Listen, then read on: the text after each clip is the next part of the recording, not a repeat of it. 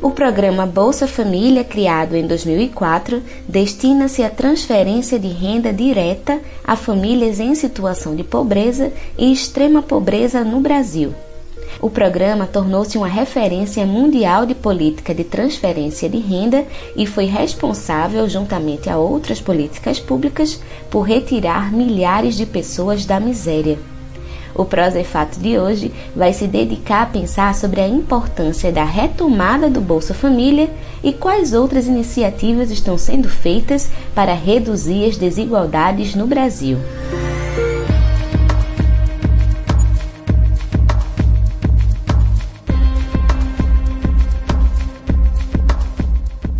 Olá, eu sou Yali Tairine e está começando mais uma edição do programa Prosa e Fato.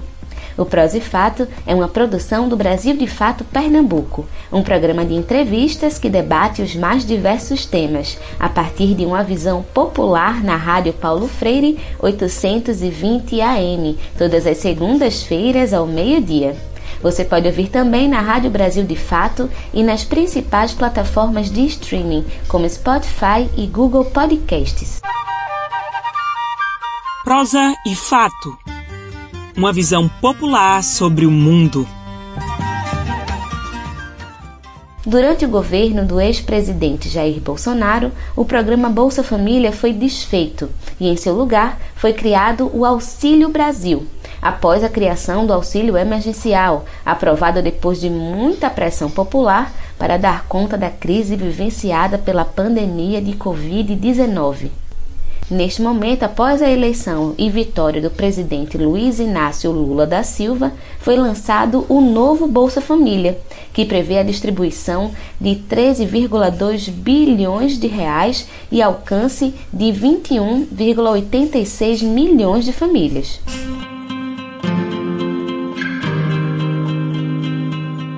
E para conversar conosco sobre a retomada do Bolsa Família, convidamos Shirley Samico. Ela é da Marcha Mundial das Mulheres, integra o GT da Assistência Social do Consórcio Nordeste e é assessora da Secretaria Nacional de Avaliação, Gestão de Informação e Cadastro Único, o CadÚnico.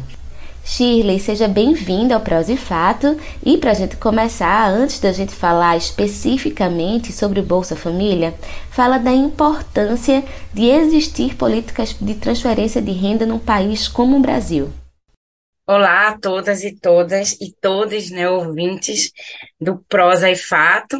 Quero agradecer em nome da companheira aqui a Lei o convite, né, dizer da importância desse tema, né, e colocar aqui no Brasil né, a gente tem uma experiência de debates, né, de, de políticas de renda, né, que ela tem mais de 20 anos, né, a gente começa com a discussão de Suplicy sobre renda básica, que é um debate que a gente almeja, né, fazer para além de qualquer benefício de transferência de renda, né, e sobre a importância, né, do Bolsa Família, né, e desse programa que no Brasil é um dos programas mais avaliados de distribuição de renda do mundo. Né? É importante a gente destacar que a gente teve vários momentos né, de amadurecimento desse programa. Ele é um programa que ele é muito estudado e que ao, sempre ele é avaliado, né? E algumas avaliações, por exemplo, importantes, né? A própria discussão da, da opção da mulher, né? Ser a, a primeira responsável, porque a gente entende que as mulheres, de fato, que ficam com a, com a maior dimensão, né, da renda. Né, várias avaliações foram colocadas ao longo desse período. E aí é fundamental, né, a gente vivenciou agora o caso, né, de trabalhos análogos a trabalho escravo. É, nas vinícolas né, do Rio Grande do Sul e vimos o quanto é importante né, a gente ter políticas de Estado e que garanta a renda, porque quando não tem renda, muitas vezes a gente fica a mercê né, de trabalhos em que a gente já superou, hoje a gente está no século XXI e não no século XVIII. Então, é fundamental a gente pensar seguranças de renda, e o Bolsa Família é um desses programas que a gente vai estar tá discutindo agora, mas é essencial para evitar algum tipo de, de processos degradantes e incivilizatórios né, da nossa população. Bem, Shirley, o Bolsa Família foi desmontado no governo Bolsonaro, né? E em seu lugar foi criado o Auxílio Brasil. E nesse momento o governo do presidente Lula retoma o Bolsa Família, só que com novos valores e outros critérios. Qual é a diferença entre o Auxílio Brasil e o Bolsa Família? Isso, inclusive, gente, é importante a gente ver que é uma história recente, né? Com a pandemia, a gente é importante diferenciar, né? O auxílio emergencial depois veio o Auxílio Brasil, que substituiu o Bolsa Família, né, e esses marcadores são importantes. E aí, o primeiro marcador, né, que com a pandemia, o auxílio emergencial, ele foi uma política, como o próprio nome diz, né, emergencial para garantir que a população, sobretudo que trabalha, mas que tem um emprego, né, trabalham na esfera mais informal e que não tinha as condições, né, de, de garantir ficar em casa com a renda né, tivesse sua sobrevivência, tanto é, para poder ficar em casa como de renda. Né? E aí, após esse marco, o, o governo decidiu mudar o nome do programa Bolsa Família, né? Que aí esse é o primeiro, primeiro item preocupante, porque era período, estava próximo do período eleitoral, né? E quando a gente muda o nome de um programa que existia há muito tempo, há há mais de 10 anos, o que é que a gente percebe? A gente percebe que deixa a população confusa, né? Como se o poder de mudar um programa fosse muito mais do presidente. Né? E as pessoas podiam até ficar, não, vou votar nesse presidente porque ele pode tirar o meu auxílio. Um outro ponto, né, marcador ruim, é que, assim, a política de transferência de renda é uma política de direito né? Assim, garantir dentro da proteção social a segurança de renda, é um das garantias, né, das seguranças, dentre várias outras. Então, quando a gente bota o nome auxílio, dá a ideia de ajuda, né? Eu estou te ajudando. E não está ajudando. Isso é uma atribuição do Estado garantir a segurança de renda à população que dela necessitar. Né? E aí, sobre é, essas diferenças, é importante desmarcar, desmar, demarcar né? Que, por exemplo, o Auxílio Brasil, ele nivelou todo mundo por igual. O que é que eu quero dizer com isso, Shirley? Eu quero dizer que, por exemplo, uma mãe, mãe que sozinha com cinco filhos, era tratada igual a uma, a uma família que só tinha uma pessoa, né? Que recebia o auxílio de 600 reais. Quando a gente sabe que uma mãe com cinco filhos precisa muito mais do que uma, uma pessoa que, que mora sozinha, adulta. Então, assim, nivelar todo mundo por igual é desconsiderar né, as diferenças e diversidades das vulnerabilidades. Então, esse foi um marcador né, que a gente avalia que foi negativo, dentre vários outros, mas eu destaco esse como um dos principais, porque na política pública a gente precisa tratar cada caso dentro das diversidades, né? Então, eu faço aqui esse destaque ali. Então, agora que a gente já entendeu essas diferenças, é, fala pra gente qual é o novo valor e quais são os critérios para acessar esse novo Bolsa Família. Isso. E aí, como vocês têm observado, né, ele é novo por quê? Porque, de fato, né, a gente, o governo federal, todo, todo política e programa, a gente se baseia na ciência e nos estudos, né, porque eles que indicam os melhores caminhos, sobretudo no contexto agora que a gente não pode errar, né? A gente precisa de fato garantir, né, o combate à fome e as vulnerabilidades que estão postas, né, nessa tragédia que a gente acabou de vivenciar no país. E aí, fruto desses estudos, né, o que é que a gente percebe? A gente percebe que as crianças, famílias com crianças até seis anos, são famílias mais vulneráveis, e aí, por isso, né, tem um adicionado de 150 reais por criança a cada seis anos. Né? As famílias com jovens e adolescentes né, também tem um adicionado de 50 reais para cada um delas, porque é o que eu acabei de dizer, né? não dá para tratar todo mundo por igual. Né? Uma família de uma mulher com três, quatro filhos é diferente de uma família apenas com uma pessoa adulta.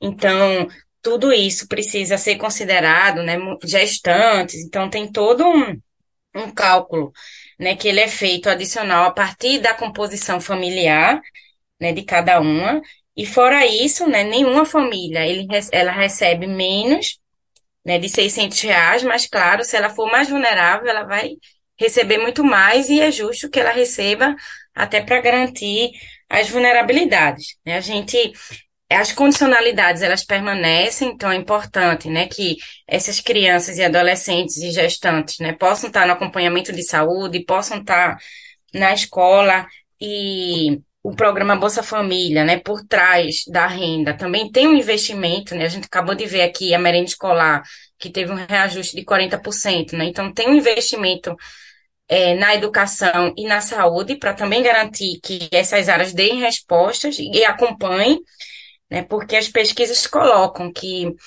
é, pais, né, de fi filhos de pais que recebiam Bolsa Família e conseguiram manter, né, na escola, na saúde, hoje as crianças que se tornaram adultas, jovens, não precisam mais receber esse, esse benefício porque conseguiu, né, se manter minimamente na escola para ter uma escolaridade, para arrumar um emprego de salário mínimo, enfim, ou qualquer outra coisa, a ponto de não precisar mais dessa, dessa renda, né? Então, isso é fruto de um investimento que é de médio e longo prazo, né? A gente não muda a vida da gente de um dia para o outro, mas tem resultados, né? E o Estado, ele existe para isso, né? Para garantir que a gente possa avançar em processos civilizatórios e de desenvolvimentos, né, pessoais e humanos para a população.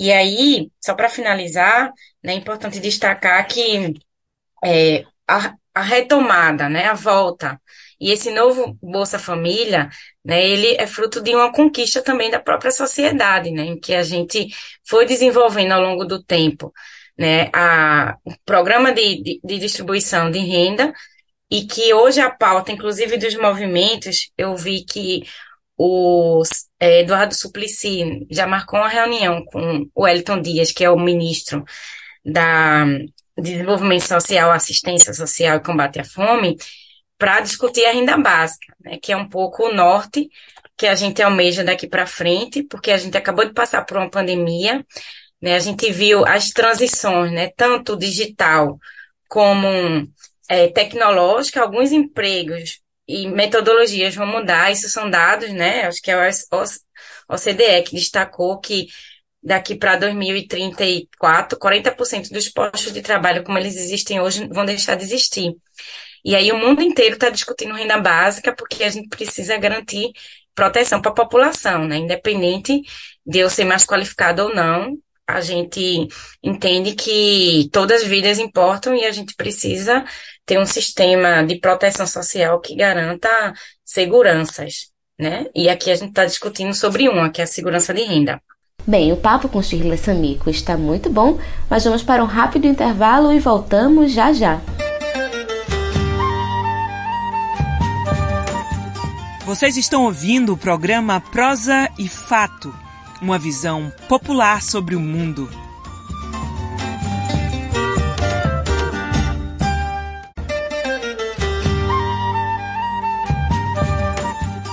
Voltamos a apresentar o programa Prosa e Fato, uma visão popular sobre o mundo. Estamos de volta com o programa Prosa e Fato para continuar nossa conversa com Shirley Samico. Bem, Shirley, como você já introduziu, né, o Brasil entrou numa profunda crise sanitária, política e social devido à pandemia da Covid-19 e o cenário de fome no país se agravou. Então, além do Bolsa Família, que outras iniciativas políticas são importantes de serem pensadas para o combate à fome? É, a gente, inclusive, está vendo vários anúncios né, do, do governo federal em relação a várias políticas. Né? Eu acabei de falar, além do Bolsa Família, né, eu falei aqui da do aumento da merenda escolar, né, do recurso para garantir mais qualidade e também, né, é, ampliar a renda da população. A gente também teve o lançamento, né, o retorno, né, do CONSEA, que é um, o Conselho Nacional de Segurança Alimentar, que foi extinto no início do governo Bolsonaro, talvez uma das primeiras medidas dele. Né, e o CONSEA, ele é fundamental porque ele pactua e decide políticas, né, e delibera sobre as políticas de segurança alimentar. Então, esse é um, um gesto importante. Né? A gente, dia 22, vai ter o nosso presidente Lula aqui no, em Pernambuco, né, Recife, para lançar o PAA, né, que também é um programa importante de segurança alimentar. Né? A gente tem outros programas mais ligados né, a a trabalho e empreendedorismo, que é um lançamento que teve no início do mês, o programa Aprender, né, que também é do Ministério, que está integrado né, às políticas de proteção e que a ideia é que pessoas do cadastro único e do Bolsa Família né, possam ter oportunidades no mundo do trabalho e a nossa defesa, claro, é sempre por um trabalho seguro.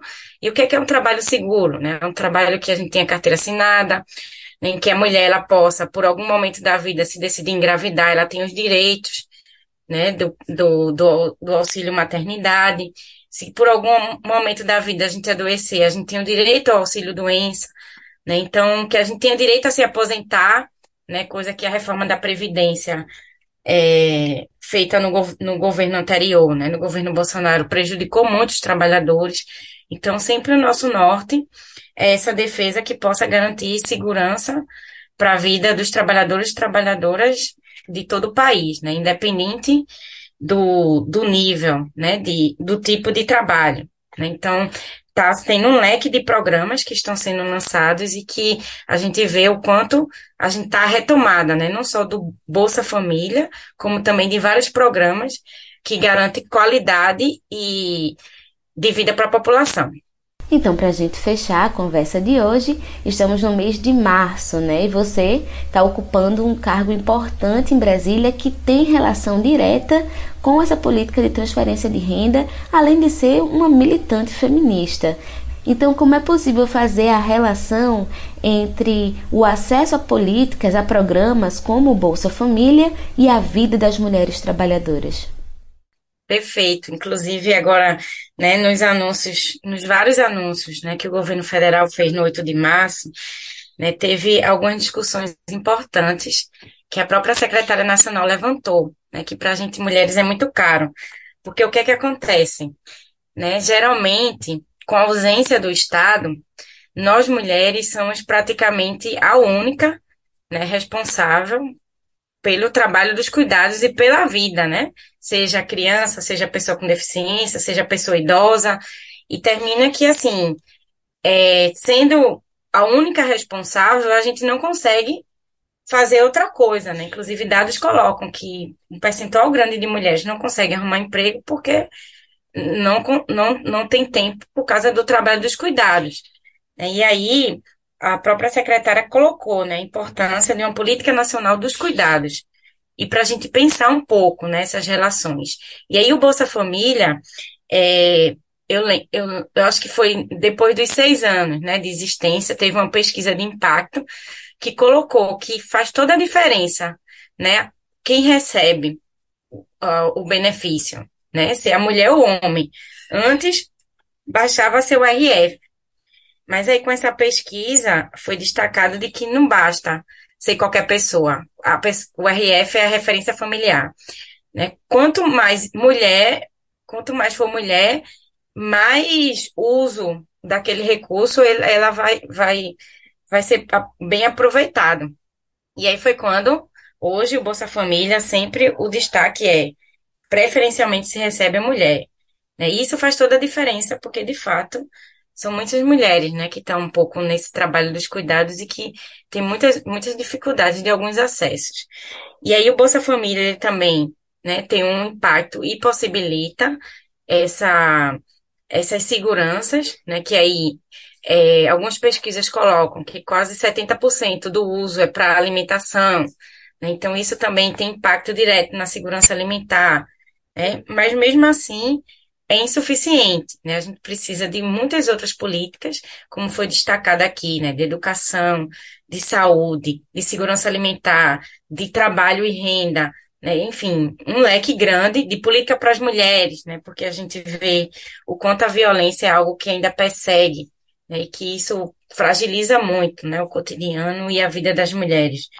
Então, esse leque, né, e esses anúncios que foram colocados no 8 de março pelo governo federal, ele é, é essencial para nós, mulheres, né, e a gente quer mais, né, a gente quer um pacto nacional de enfrentamento ao feminicídio, né, a gente quer um programa que as mulheres possam viver sem violência, além da igualdade é, salarial que foi destacado como como algo que, que vai ser combatido, enfim, entre várias outras. E aí são, são várias intervenções que precisam ser feitas, mas que a gente considera que a nossa luta ela, ela vai se manter firme, né? Esse é um ano importante, porque a gente tem três grandes marchas, que é a Marcha das Margaridas, as marchas das, das mulheres negras e a Marcha das mulheres indígenas, né? E que, claro, incansavelmente a gente vai se manter na luta e de forma, de, e de certa forma, mais dialogada, né? Porque a gente entende que chegando lá no palácio, o presidente vai nos atender e a gente vai tentar construir políticas é, de forma coletiva e que atenda, né, a maior, a maior parte da população para a gente poder avançar nesse sistema de proteção social que foi discutido lá em 88, mas que temos muito ainda a ser implementado e, e, e efetivado. Shirley Samico, muito obrigada pela sua participação aqui no Prosa e Fato, por conversar com a gente sobre esse programa tão importante. Eu que agradeço, e a Lei, e agradeço também a todas e todos os ouvintes do Prosa e Fato, dizer que a gente está à disposição e vamos amadurecendo e construindo, né, essa, essa, esses anúncios e essa reconstrução do país, né? É um momento histórico e a gente precisa de unidade, a gente precisa de luta coletiva e a gente precisa estar firme, né, nos nossos propósitos, porque de fato a gente precisa contribuir, né, para que essa reconstrução de fato seja coletiva. Então, um abraço a todas, todos e todos. Obrigada. O lançamento do novo Bolsa Família foi um momento muito aguardado e na cerimônia o presidente Luiz Inácio Lula da Silva se emocionou e afirmou que esse era um, abre aspas, programa da sociedade brasileira, fecha aspas. Vamos saber os detalhes do lançamento na reportagem de Pedro Montorim. Presidente Luiz Inácio Lula da Silva lançou nesta quinta-feira o novo Bolsa Família, que prevê a distribuição de mais de 13 bilhões de reais e alcance de quase 22 milhões de famílias. A medida provisória foi assinada pelo petista em cerimônia no Palácio do Planalto, com a presença de ministros e autoridades. Nós estamos assumindo o compromisso de que dia 20 de março começará a ser feito o pagamento desse programa. Então fique atento, porque a partir do dia 20 de março. O programa tem vigência imediata, mas precisa ser aprovado pelo Congresso Nacional em até 120 dias para ser convertido de forma definitiva em lei. Entre as novas regras, o programa estabelece um valor mínimo de 600 reais por família, além de dois benefícios complementares, o Primeira Infância e o Renda e Cidadania. O primeiro determina um valor adicional de 150 reais para cada criança de até 6 anos de idade na composição familiar, enquanto o Renda e Cidadania concede um valor extra a famílias que estejam abaixo da linha da pobreza e possuam renda de até 178 reais por pessoa. Em discurso, Lula pediu apoio da população para fiscalizar o programa, para que apenas pessoas em situação de pobreza sejam realmente beneficiadas. Esse não é um programa de um presidente da República. Esse é um programa da sociedade brasileira. E que só vai dar certo se a sociedade brasileira assumir a responsabilidade de fiscalizar o cadastro único que nós estamos fazendo. Porque o programa só dará certo se o cadastro permitir que o benefício chegue exatamente às mulheres, aos homens e às crianças que precisam desse dinheiro. O novo Bolsa Família também traz duas novas garantias: a regra de proteção e o retorno garantido. A regra de proteção estabelece que, caso a família melhore de vida, a renda dela pode aumentar até meio salário mínimo per capita sem que ela saia do programa imediatamente. Já o retorno garantido diz que as famílias que se desligarem de forma voluntária do programa ou perderem a renda e precisarem voltar terão prioridade nesse retorno. Na cerimônia desta quinta, Lula se emocionou com o discurso de uma doutora em biologia. A família da jovem foi beneficiária do Bolsa Família e, com esse benefício, ela pode ter acesso ao ensino superior por meio de cotas e programas educacionais do governo federal. Na fala, ela conta que só depois que sua mãe foi aprovada para receber o Bolsa Família é que pôde comer todos os dias antes de ir para a escola e comprar material escolar. O ano era 2006. Eu tinha 10 anos E foi a primeira vez que fomos a uma loja comprar material escolar. Pela primeira vez, podíamos comprar cadernos de capa dura e lápis de cor. E digo com muito orgulho que esse foi um dos dias mais felizes da minha vida. Um dia, vendo como eu me dedicava aos estudos, mãe disse assim: Minha filha, você é tão estudiosa, eu espero que um dia você se case com um professor. E eu, com toda a inocência da infância, respondi a ela: Mãinha, não vai precisar, eu vou ser a professora. No palco, ao lado de Lula e da primeira-dama Janja, participaram os ministros Wellington Dias, do Desenvolvimento Social, Rui Costa, da Casa Civil, e Camilo Santana, da Educação. Além deles, também discursou a presidente da Caixa, Rita Serrano. Da Rádio Brasil de Fato, com reportagem de Paulo Motorim em Brasília. Locução: Douglas Matos.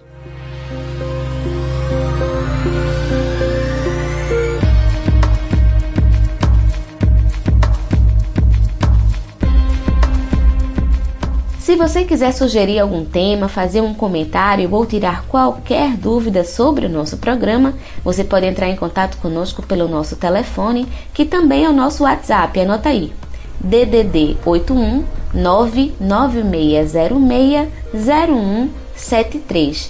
Caso prefira nos mandar um e-mail, o nosso e-mail é prosaefato@gmail.com.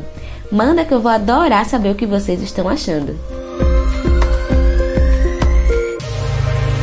Uma renda básica permanente com o objetivo de garantir condições de vida dignas para famílias mais pobres, fortalecer a economia e reduzir as desigualdades. Essa é a proposta de uma campanha nacional que reúne diversas organizações e movimentos populares. Para conversar sobre ela, convidamos José dos Santos. Ele é assistente social e membro da Frente Ampla pela Renda Básica em Pernambuco. Seja bem-vindo ao Prosa e Fatos, José. E a gente vive num país muito desigual, né, com muita pobreza e diante disso é importante se pensar na importância de políticas de proteção social. Então fala melhor o que, é que seriam essas políticas. E Ale, boa tarde. É, gostaria de é, agradecer o convite é, de ter aberto esse espaço de, de diálogo, de discussão sobre pautas tão importantes para nós brasileiras, brasileiros, brasileiros, nordestinos e pernambucanos. É, eu parto desse mesmo pressuposto de que a gente tem uma, um país marcado historicamente por diversas desigualdades, de, dentre elas a desigualdade é, de renda, né, a desigualdade de classe, e é, em vários momentos da nossa história, inclusive no momento mais recente, a gente tem é, o aparecimento de fenômenos extremamente perversos, como a pobreza e como a fome voltando a é, assolar grande parte né, da, da classe trabalhadora brasileira, e por isso que políticas de proteção social né, e pensar o modelo de proteção social brasileira é tão importante é, para que a gente consiga construir formas de fortalecer né, medidas, intervenção pública, intervenção estatal uh, sobre conjunturas econômicas, momentos de crise, como o mais recente que a gente teve, tanto da crise sanitária como social e econômico-política da Covid-19, agora depois de 2020, né? Uh, é necessário que a gente reflita né, e, e consolide um modelo de proteção social forte para que a gente tanto possa lidar com essas problemáticas que são históricas da realidade brasileira, como a pobreza e a fome, né, propositalmente são é, problemáticas históricas do Brasil, como também a gente possa ter é, mecanismos de lidar com problemas futuros, né, para que isso não volte a acontecer, isso não volte, não volte a assolar grande parte né, é, das trabalhadoras e dos trabalhadores brasileiros que, é, inclusive, dependem do nosso modelo de proteção social, das nossas políticas de proteção social, para muitos aspectos né, do seu processo de reprodução, para conseguir viver bem hoje. José, nesse agravamento das condições de vida da população, a renda ela tem um papel central, né? Como é que programas como Bolsa Família atuam no sentido de amenizar essas desigualdades e garantir a renda? O programa Bolsa Família e as políticas de transferência de renda, né? Porque a gente falava muito em programa Bolsa Família apenas é, antes de a gente ter é, tantas mudanças como a gente teve nos últimos dois anos com o auxílio emergencial, com a criação do Auxílio Brasil, agora em 2023 a volta do programa Bolsa Família. Mas se a gente for recuperar desde a década de 90, quando a gente tinha programa Bolsa Escola, Vale Gás, é, a gente, o Brasil tem um histórico muito forte de utilização de políticas de transferência de renda como forma de intervenção sobre desigualdades sociais, e o programa Bolsa Família é um de seus principais exemplos, algo como todo mundo sabe, estudado e, visto pelo mundo todo, é, mas que também não é próprio só do Brasil. Né? Um, um, esse tipo de política, como o programa Bolsa Família, foi e é utilizado largamente na América Latina inteira. E uh, é, a, atualmente, né, nesse último tempo, uh, nesses últimos pelo menos 20 anos em que o programa Bolsa Família ele passou a ser utilizado, a gente passa a ter um, um espaço cada vez maior né, na composição da renda do, das famílias brasileiras uh, a partir do programa Bolsa Família. Né? O programa Bolsa Família é uma, um, um, percentual muito importante uh, para uma grande parcela da população brasileira conseguir uh, manter questões básicas, inclusive como a alimentação. Né?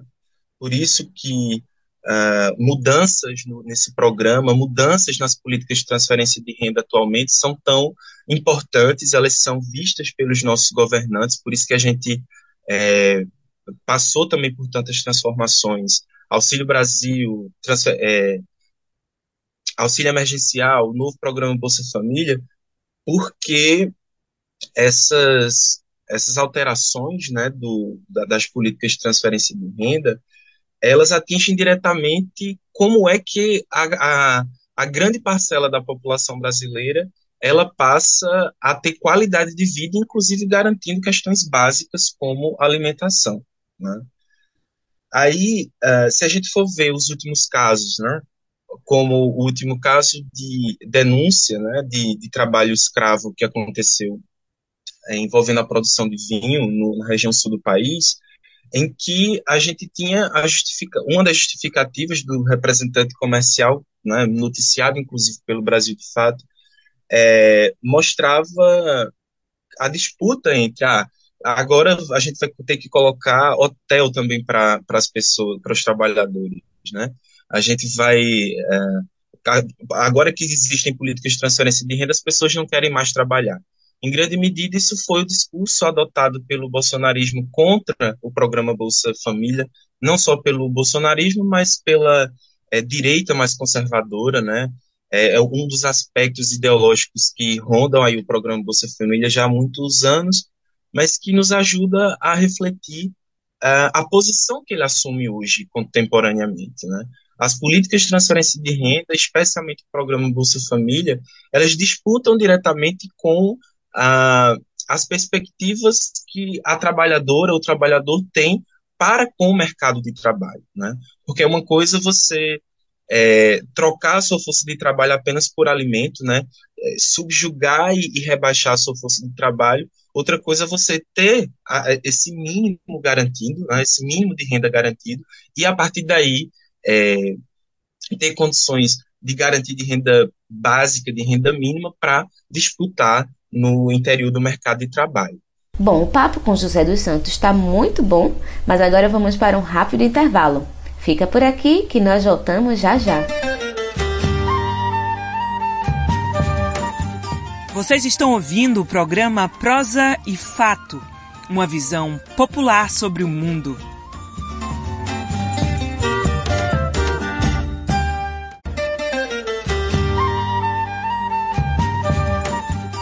Voltamos a apresentar o programa Prosa e Fato, uma visão popular sobre o mundo. Estamos de volta para o nosso terceiro e último bloco do programa Prosa e Fato, aqui na sua Rádio Paulo Freire 820 AM. Hoje já conversamos com Shirley Samico e se você perdeu, você pode escutar depois no nosso site brasildefatope.com.br e também nas principais plataformas de streaming como Spotify e Google Podcasts. Agora estamos conversando com José dos Santos, assistente social e membro da Frente Ampla pela Renda Básica em Pernambuco. Bom, José, o Bolsa Família é um importante programa de transferência de renda, mas também existem outras iniciativas em debate sobre o acesso à renda e ao trabalho, como a proposta de renda mínima, né, que há muitos anos vem sendo encampada por Eduardo Suplicy. Conta pra gente do que se trata essa proposta. O, a renda básica ou renda mínima, é, ela tem uma história muito imbricada com o programa Bolsa Família.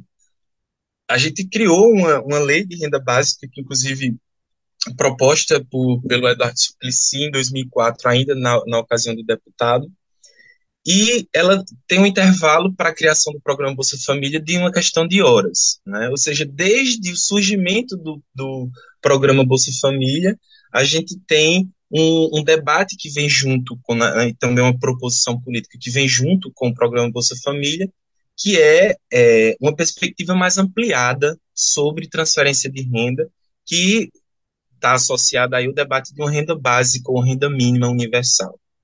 Né?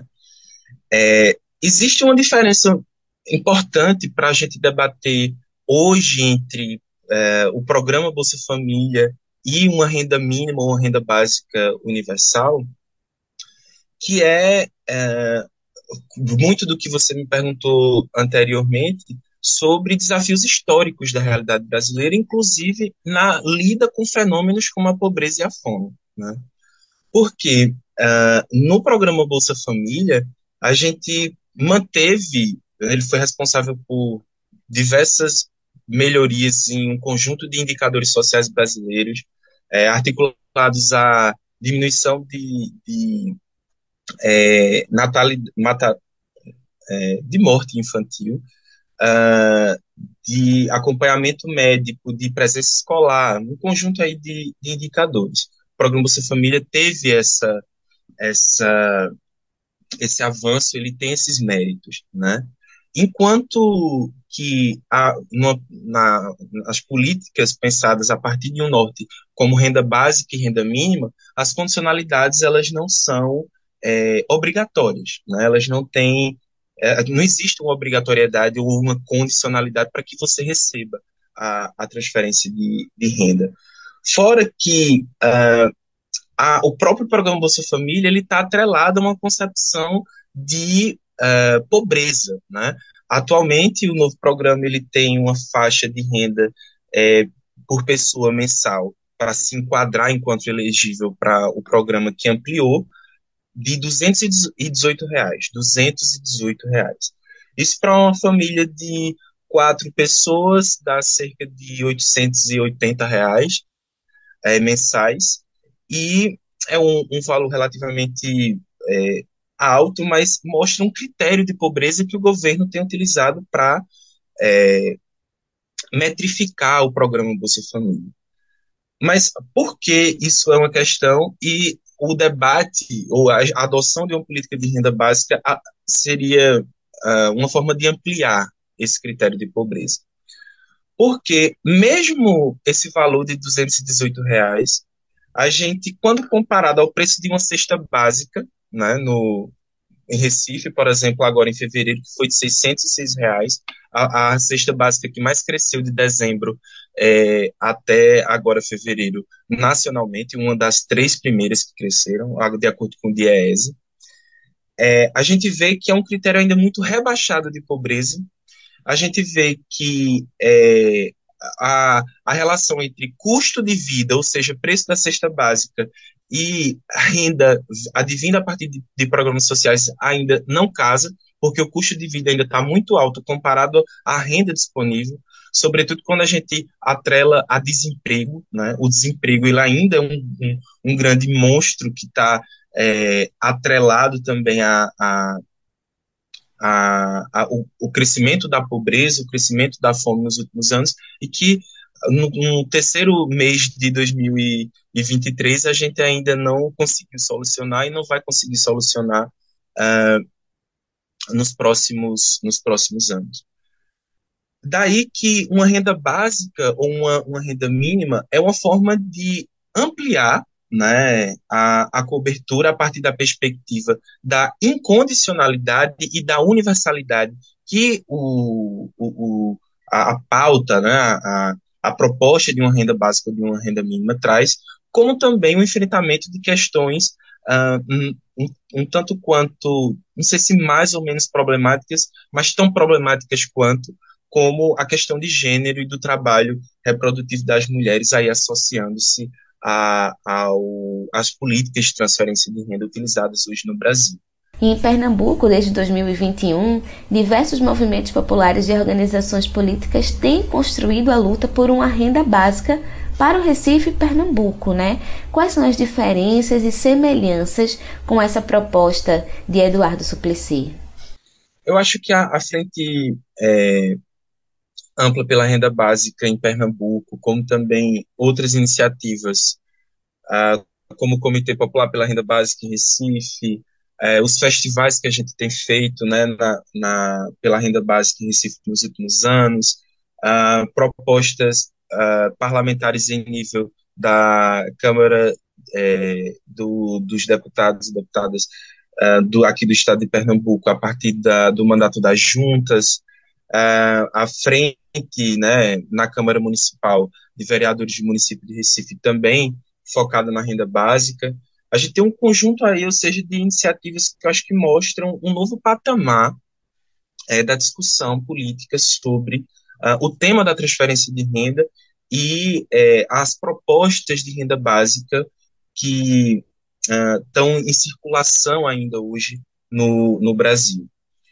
E uh, é uma forma também, é, a frente especificamente, a frente estadual, é, pela renda básica em Pernambuco, é uma forma da gente tomar a pauta para a gente, enquanto um dos sujeitos políticos, né, enquanto um dos estados brasileiros a quem mais interessa falar sobre transferência de renda e renda básica.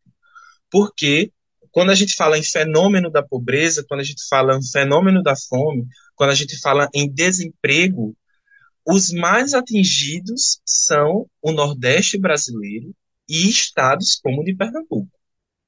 Ou seja, é, é uma forma da gente disputar diretamente uma concepção de política pública né, e de construção de política pública que dialogue diretamente com quem está é, tá implicado nela, né, quem é um, um, su, sujeitos políticos que estão diretamente implicados nela nessa política pública, porque uh, a gente tem concordâncias e a gente tem discordâncias com aquilo que vem sendo aplicado pelo governo federal.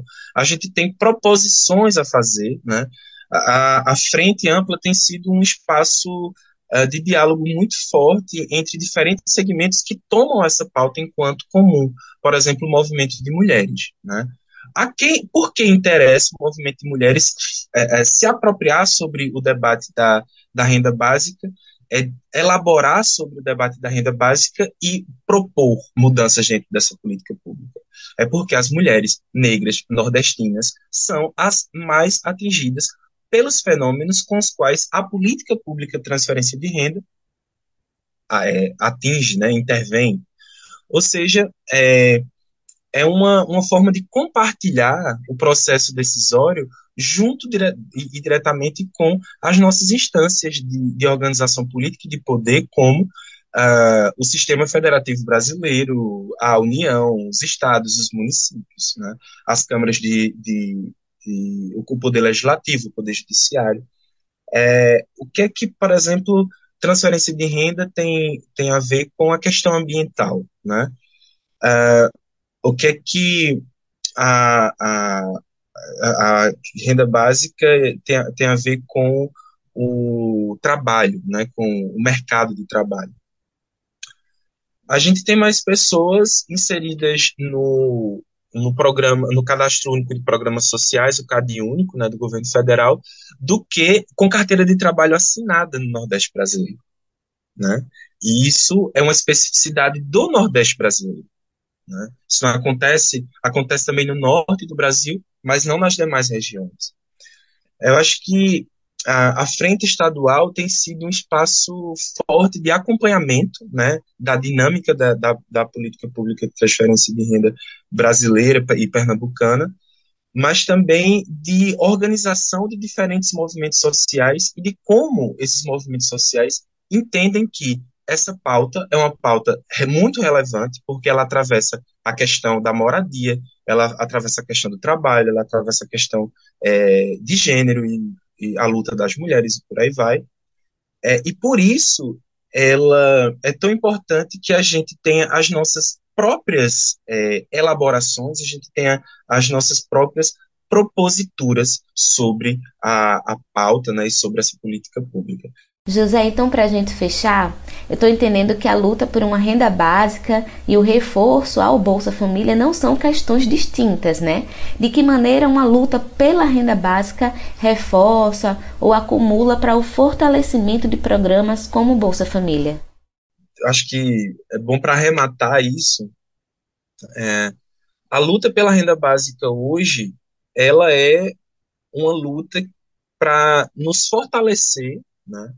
Enquanto uh, sujeitos políticos, enquanto uh, Estado, enquanto região do país, que, apesar de estar dentro do país Brasil, tem suas particularidades e essas particularidades faz com que a gente tenha que conversar entre a gente mesmo, né, entre nós que estamos sofrendo de forma mais severa com, com a problemática da fome e da pobreza, e também em que a gente tem uns espaços de diálogo e de proposição política nas formas de solucionar os problemas que nos afligem.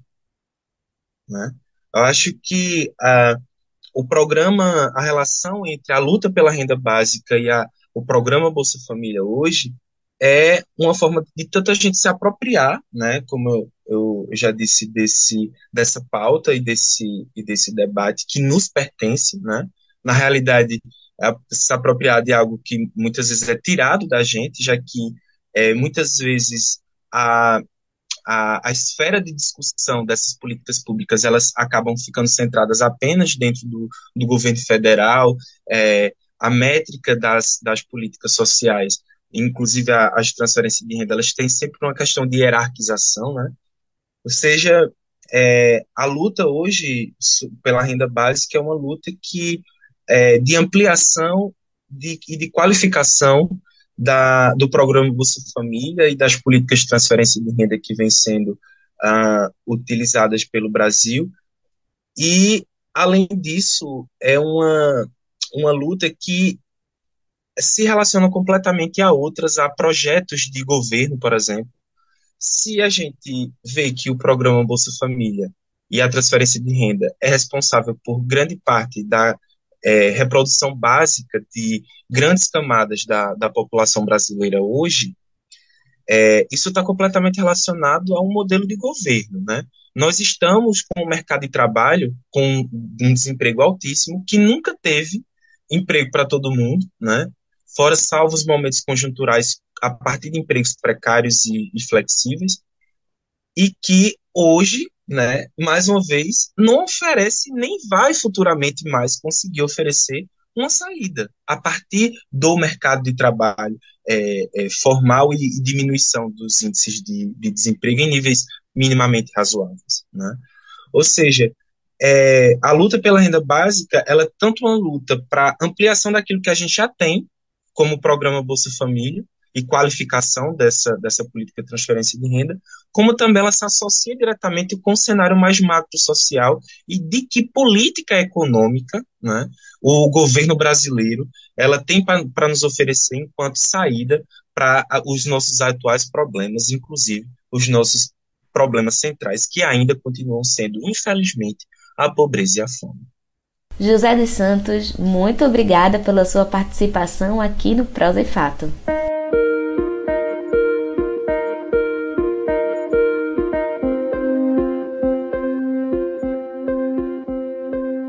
Estamos terminando o Prosa e Fato de hoje. Eu quero agradecer a sua companhia até aqui e se você tem algum comentário ou sugestão de tema, manda pra gente. O nosso e-mail é prosaefato@gmail.com. Você pode também nos ligar ou mandar um WhatsApp para o nosso telefone DDD 81 99606 0173 Manda um oi pra gente nesse número de WhatsApp para você ficar recebendo nossas notícias diariamente. E segue também a gente nas redes sociais. No Instagram, no Twitter e no Facebook é arroba Brasil de Fato PE. E se você quiser escutar novamente, é só entrar no nosso site brasildefatope.com.br e também nas principais plataformas de streaming como Spotify e Google Podcasts. Obrigada pela sua audiência e até a próxima semana. Temos um encontro marcado aqui na Rádio Paulo Freire toda segunda-feira ao meio-dia. Este programa é uma realização do Brasil de Fato Pernambuco e conta com apresentação e roteiro de Iale Tairine. Produção de Ellen Carvalho e Iale Tairine. Edição de Fátima Pereira. Apoio Equipe de Jornalismo do Brasil de Fato. Um abraço bem forte se cuidem e até semana que vem.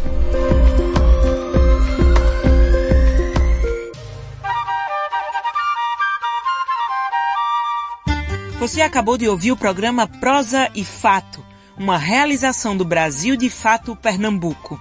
Acompanhe mais notícias acessando brasildefatope.com.br e também nos sigam nas redes sociais.